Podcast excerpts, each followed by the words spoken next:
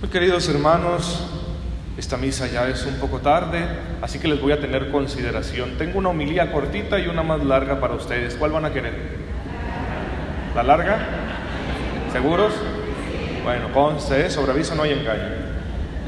Hemos escuchado en el libro de los Hechos de los Apóstoles el discurso de Pedro a los jefes de los judíos, donde él les dice que ese hombre que se curó de su enfermedad, que es la razón por la cual ellos están citados ahí con los jefes, ese hombre se ha curado porque fue invocado sobre él el nombre de Jesús. Por lo tanto, el meollo del asunto es, ¿quién es Jesús? Pedro dice, Jesús es la piedra desechada. Y con ello hace alusión a las profecías, a los textos y enseñanzas antiguas del pueblo de Israel que indicaban que el Mesías, el siervo de Dios, iba a ser rechazado.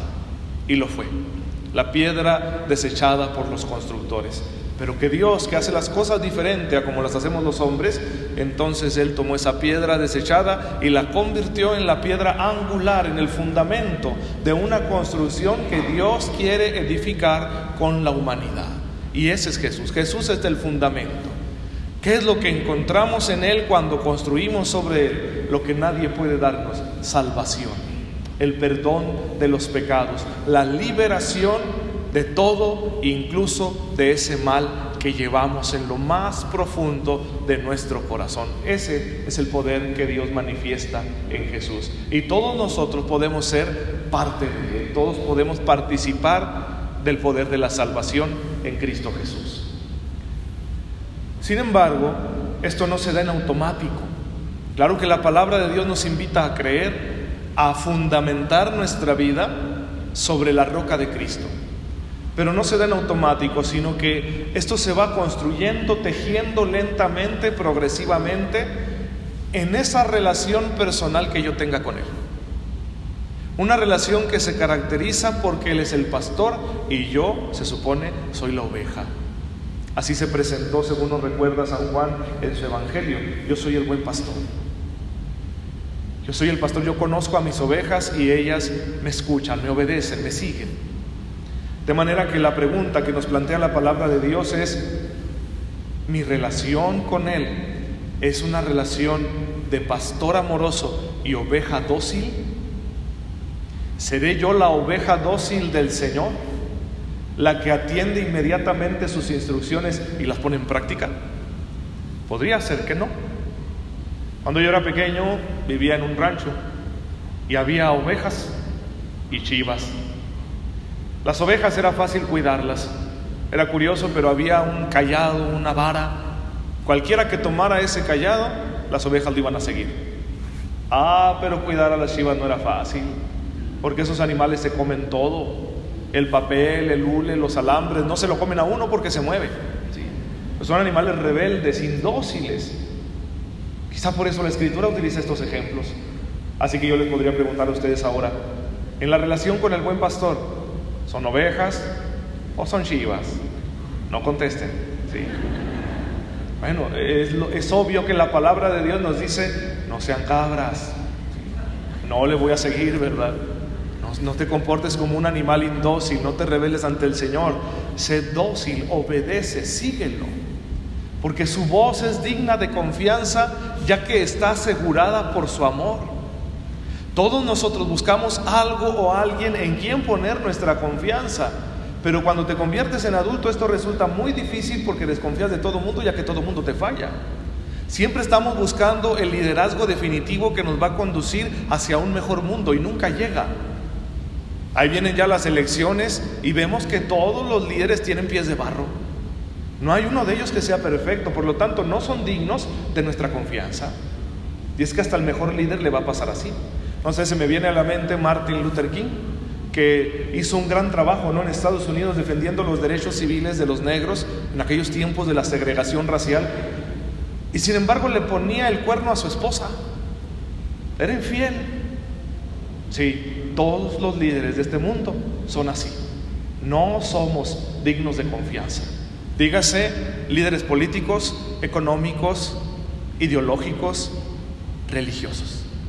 Todos fallamos, todos te vamos a decepcionar, porque la palabra de Dios dice que solo hay un líder que es roca perfecta sobre la cual tú puedes construir tu vida sin que te vaya a fallar. El único que no te va a decepcionar es Jesús. Por eso es digno de nuestra confianza. ¿Por qué tengo que obedecerle como una ovejita, como un borreguito? Porque me ha probado la bondad de su palabra con su amor. Y ahí está la cruz de prueba. Él sí que se entregó por mí. Él sí que dijo, esta es mi vida y yo porque quiero la doy. Una ofrenda, un regalo, un sacrificio por ti y por mí. Por eso creemos en Él, por eso podemos confiar en Él. Si no fuera así, si no contáramos con la prueba de su amor, tendríamos derecho a dudar. Pero ya sabemos que nos ama, por eso estamos aquí. Se supone que todos los que estamos aquí creemos que Él nos ama incondicionalmente. Y en su amor nos ha dado un regalo enorme, que nunca vamos a conseguir una cosa mayor que esta. Dice la primera carta del apóstol San Juan, que gracias a Él somos hijos de Dios. No solo nos llamamos hijos de Dios, somos hijos de Dios. Y dime tú qué cosa es más grande que eso. ¿Qué privilegio, título o cosa humana puedes conseguir que te haga más grande de lo que ya eres? Nada. Y esto, hermanos, es muy liberador ya no tengo que andarme buscando a mí mismo, ya no tengo que andar persiguiendo ambiciones inútiles, ya no tengo por qué afanarme en ser o creerme más que los demás. Soy hijo de Dios. Y Él, todo ese amor infinito que tiene, toda esa reserva de amor infinito es para mí. Y yo caigo y me levanto, cometo errores y a veces acierto. El Señor siempre está ahí y me ama y me levanta y me fortalece y me bendice. Y así será toda mi vida hasta que un día me deje verlo cara a cara. Y cuando yo lo vea cara a cara, dice San Juan, seré semejante a Él. Yo pienso que Dios es muy guapo, ¿verdad? Yo quiero verme así cuando se llegue ese futuro escatológico. Me estoy preparando desde ahorita, por eso me hice este corte de cabello. No, no es cierto, perdí una apuesta, ¿eh? Nunca gano apuestas, ¿sí? Hermanos, esto es lo que nos ofrece hoy la palabra. Pero hay que ser obedientes con el pastor. Y yo les quiero proponer una serie de preguntas para que hagamos un examen de conciencia y así descubramos si estamos confiando en Él o no. Primero, ¿qué lugar ocupa Jesús en tus pensamientos? En tu tiempo, en tu vida en tu día con día, ¿qué lugar ocupa? Eh, porque lo que te interesa le vas a dar tiempo, ¿sí?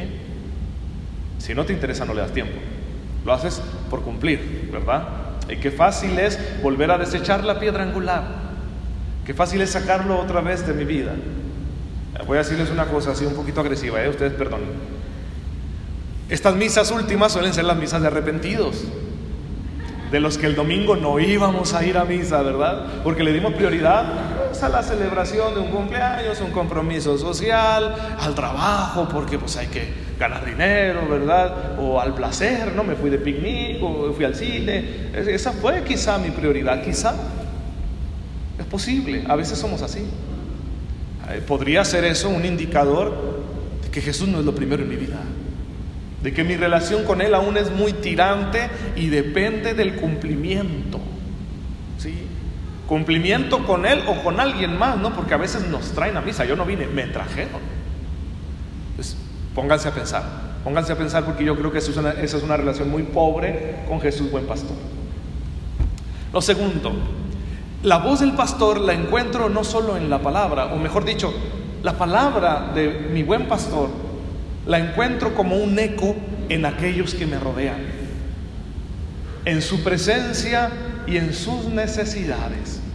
Por eso la siguiente pregunta es, ¿cómo trato yo a mis semejantes? ¿Cómo trato yo al que está a mi lado?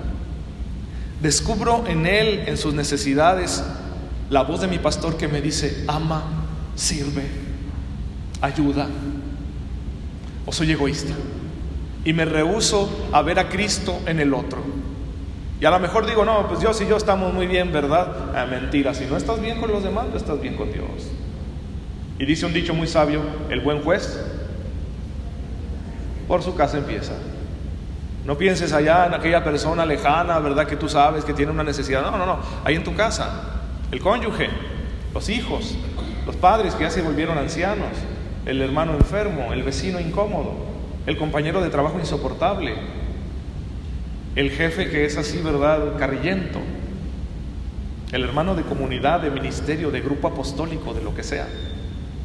Ahí está el buen pastor hablándote y diciéndote, obedéceme. ¿Y qué te va a pedir ahí a través de tu semejante? Que comprendas, que toleres, que perdones, que compartas la cruz. Un ejemplo muy sencillo pues es pensar en nuestro carácter. Hay personas que son dificilísimas, ¿sí? dificilísimas.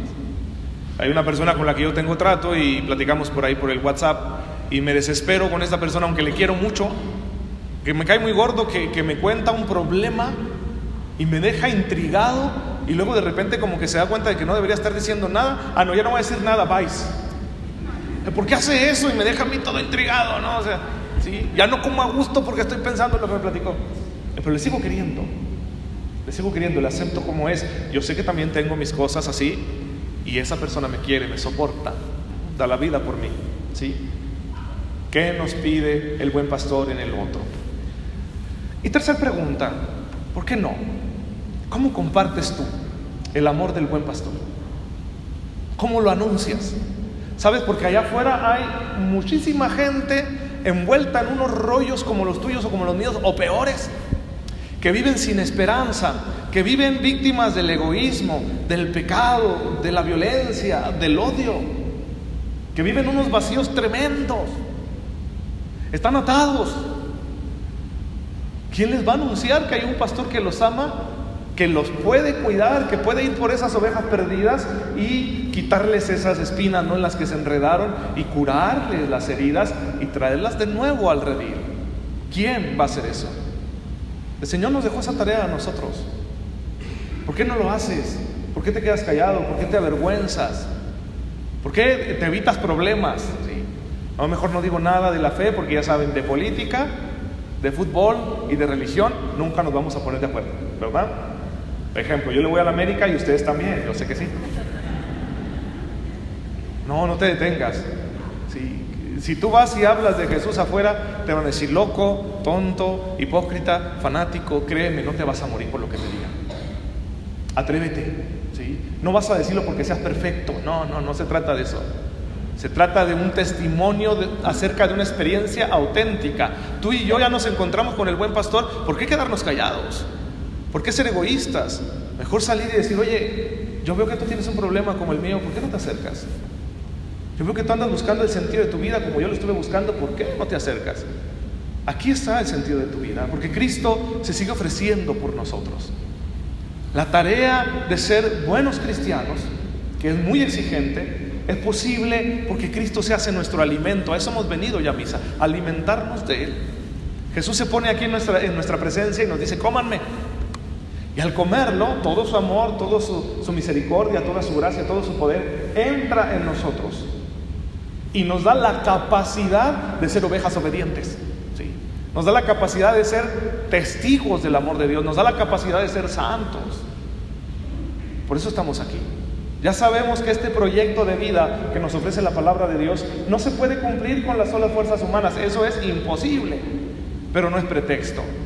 Si Dios nos da su fuerza a través de Jesucristo, a través de la Eucaristía, no es pretexto para que yo me rehúse a ser un testigo del amor de Dios. Todo se puede si tienes fe, con la gracia de Dios. Hermanos, aquí está el Señor, aquí está el buen pastor.